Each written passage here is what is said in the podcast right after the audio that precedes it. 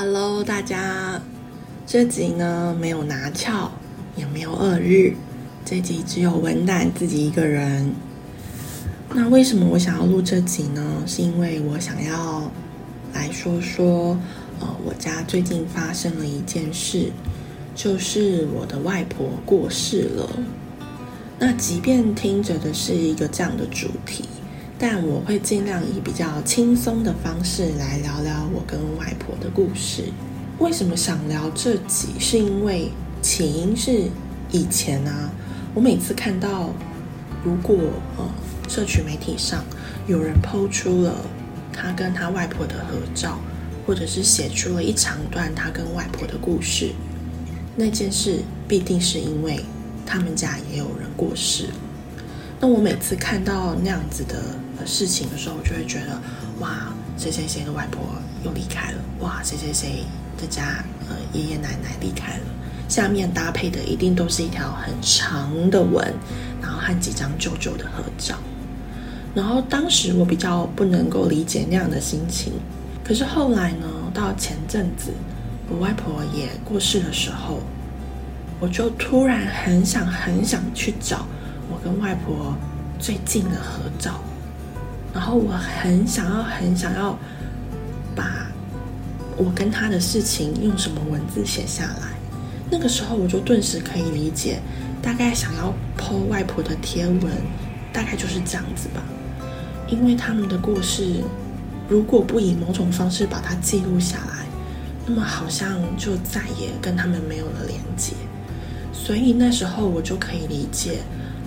原来我平时看到大家抛出贴文的是这种心情，顿时我也觉得我能够体会，所以那个时候我就也很想要找出很多我跟外婆的合照，然后抛出一堆贴文写我跟她的故事，可是我还没有，但我想我应该想要录这么一集，然后记录我跟外婆的事情，来纪念着她。小时候，因为我们家的关系，我爸妈有一阵子不在我跟我姐的身边，所以那段时间大概就是由我外公外婆抚养我跟我姐，大概为期也有几年吧。然后那段时间，外公就扮演着像父亲的角色，接送我们，然后帮我们签联络簿，然后外婆就给我们零用钱。印象很深刻，那时候给零用钱是十二块，十块是下课去福利社可以买东西吃，两块钱是有紧急的事情可以打公共电话，然后下课了，外婆帮我们洗澡，然后请家教老师到家里教我姐数学，一直到后来，嗯，我爸事业上比较稳定了之后，就把我们。北上接到台中，By the way，我的外婆是在台南。然后到了台中之后，延续着那样子的感情，外婆就会很常打电话给我们，给我和我姐，问我们到台中还还适不适应啊？然后新生活如何啊？等等的这样。我们就很。算是外孙里面吧，我们是比较常跟外公外婆分享我们的生活，比如说学校啊，然后家里啊，然后嗯，回到台南也一定会找阿公阿妈，然后寒暑假也要回去阿公阿妈家住一阵子，这样。在五个外孙里面吧，外婆每一个都很疼。但是我觉得他最放心不下的人应该是文胆，应该就是我吧。因为每次回去的时候，直到现在我三十几岁了回去，外婆总是会问我说：“啊，怎么又没有变瘦？啊，怎么男朋友都没有？还是你有没有考虑回台南工作？”巴拉巴拉的。但是对其他的孙子，可能就是，嗯，问题不会这么尖锐，但我想，嗯、外婆几乎就像是我半个妈妈吧。我跟外婆交好的程度，大概就是类似像平时我可能躺在沙发上的时候，我有事没事，我想到我就会打电话回去外婆家，问她现在在干嘛，然后问她吃饱饭了没，今天在做什么。更早的时候，因为以前外婆是帮人家缝衣服的，外婆家有一台非常非常老旧的车子，然后更早的时候，我是会把衣服破洞或扣子破掉。我怎么样，我都要把它剪成一袋，然后回去叫阿妈帮我缝扣子，或者帮我补。即便积成了一袋，我觉得已经可以换新的，我还是会拿回去请他帮我弄。一直到很后期了，外婆眼睛不好，不好，就是穿那个针，我才放弃这个念头。但是现在每次看到要缝补衣服的时候，我永远脑袋第一个念头就是我要拿回去叫外婆帮我缝。外公外婆两个人一直以来就很像是一组的，就是有外公一定会有外婆，有外婆也一定会有外公。然后直到外公过世了之后吧，外婆就开始。就是独居老人的生活，那我觉得在他的世界里面，他已经很久很久没有这样子一个人了。就是那名一个人生活，然后一个人自己三餐，然后去哪里也都一个人。所以后来晚年外婆就很少出门，变得也比较孤僻。然后她大概最常做的事情就是。常打电话给我们吧，可是从她打电话给我们聊天里面的内容，就发现外婆也开始有一些比较失智的症状，然后偶尔接到的讯息是，也在台南的阿姨会跟我们说，外婆又跌倒了，然后送医院等等的，一直到外婆过世前吧，其实很偶尔我还是会接到外婆的电话。问我吃饱饭了没？下班了没？在做什么啊？等等的。但大概就是有一点可惜的是，因为外婆的手机，呃，她是用室内电话，所以我们也没有办法视讯，然后就是只能比较频繁的透过声音来问候他。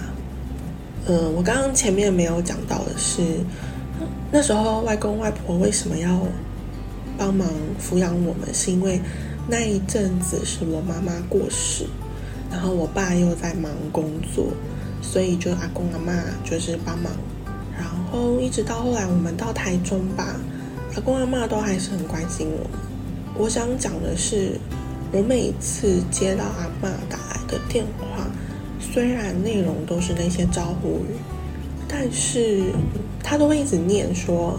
哎呀，你们都没有妈妈在你们旁边照顾，啊、你们自己就要要自己要照顾自己啊，什么什么。可是透过他这样子的方式，我可以理解他其实想要跟我表达的是，你跟姐姐你们不是一个人。那如果有什么需要，或者是一说好了要用比较轻松的方式，但是讲到某些地方还是会忍不住流眼泪。希望你们不要见外。后来，因为我们也都长大了，自己的生活圈也多了。嗯，说真的，有比较少回去台南。过年过节一定会回去，可是就是没有小时候那么频繁这样子。但是我可以理解，每次外婆打电话来，她的那股心意，就是从以前到现在都没有变。后来回去台南。看他之后，我每次要走，我一定都会跟他说：“阿嬷，后盖个刚才打一款哦。”然后他就会说：“喝啦喝啦喝啦。”然后就挥挥手叫我们赶快走，然后再把门关上。其实我想跟他说的是，你也不是自己一个人啦嘛。大概是外婆用她的方式告诉我：“文胆，你不是自己一个人。”而每次回去，我也用我的方式跟阿嬷说：“阿嬷，你也不是自己一个人哦。”所以到现在，我跟我的朋友，每次我都会跟他们说：“哎，有需要帮忙的时候，让我知道哦。”我或许也用我的我的方式在跟我的朋友说：“你不是自己一个人吧？”我想，这应该就是我从我外婆身上学习到的一件事吧。我们都是用我们的方式在陪伴我们周围的人，只是这个方式可能不是透过字面上“你不是自己一个人”说出来，可是我感受到的是这样。我们的感受应该是相同的陪伴吧，所以到现在，我最常跟我的朋友说的一句话应该是：哎，你有需要帮忙，让我知道，或者需要我的时候就告诉我。或许我也用了我的方式，再让我的朋友知道，你不是自己一个人吧。然后这次回去送外婆最后一程。先附带提一下，其实外婆的离开是非常有福报的。她已经八十五岁了，算是嗯，在睡梦中离开的。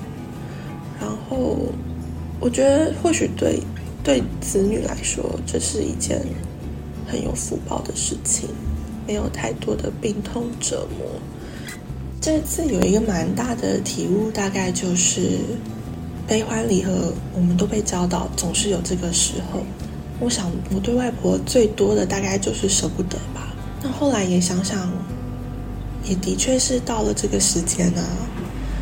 周围有些朋友，嗯，他们陆陆续续也都有一些新的生命、新的成员加入。那有新生命的到来，就一定会有生命的逝去。对于我们这些有新旧成员加入的，或者是离开的家庭来讲，我觉得这个都是最难适应的。可是你们又要逼自己去习惯这件事情，我觉得这大概就是目前还在慢慢习惯这件事情发生的过程吧。最后，拉拉杂杂听我讲了那么多。我大概最后想要再讲一件事，就是最对我来说能够象征外婆的两个物品吧。首先，第一个是酸痛药膏，这个应该很好理解，就是老人家很常贴酸痛贴布，不是因为外婆身上都贴着酸痛贴布，而是小时候我看到她贴，然后我就也想贴。所以每次我就说，我就看到他在剪，拿剪刀有在剪的时候，我就说阿妈，我马被打。然后他就说阿你是被打上啊，伊那郎。我就说呃，我卡马做生。然后阿妈就会问我说德维啦，然后我就会指给他看，然后他就会回去，然后用剪刀剪成一个符合我刚刚手指的范围的那个酸痛贴布的大小。所以，在我身上的酸痛贴布永远都不是大家想象中的那样子方形的，或者是四方形，永远都是有缺角的、圆圆的。然后剩下剪下来的那些碎的啊，外婆就会看她身上哪边还有小的地方，她就会把那个剩下碎碎的贴到她自己身上去。所以我身上的酸痛贴布的形状都是外婆剪给我的。第二个大概就是。黑松沙士，但是一定要加盐，因为以前我不舒服的时候，然后有认识我的人都知道我又很爱喝汽水，然后因为外婆很喜欢喝沙士，然后我不舒服的时候家里都会有沙士，然后我我不舒服的时候就会拿一个杯子，然后开一罐沙士，然后自己加盐吧。以前那个时候是黑松沙士还没有出罐装的加盐。后来黑松沙士出了的时候，我想说天哪，我外婆也太神了吧！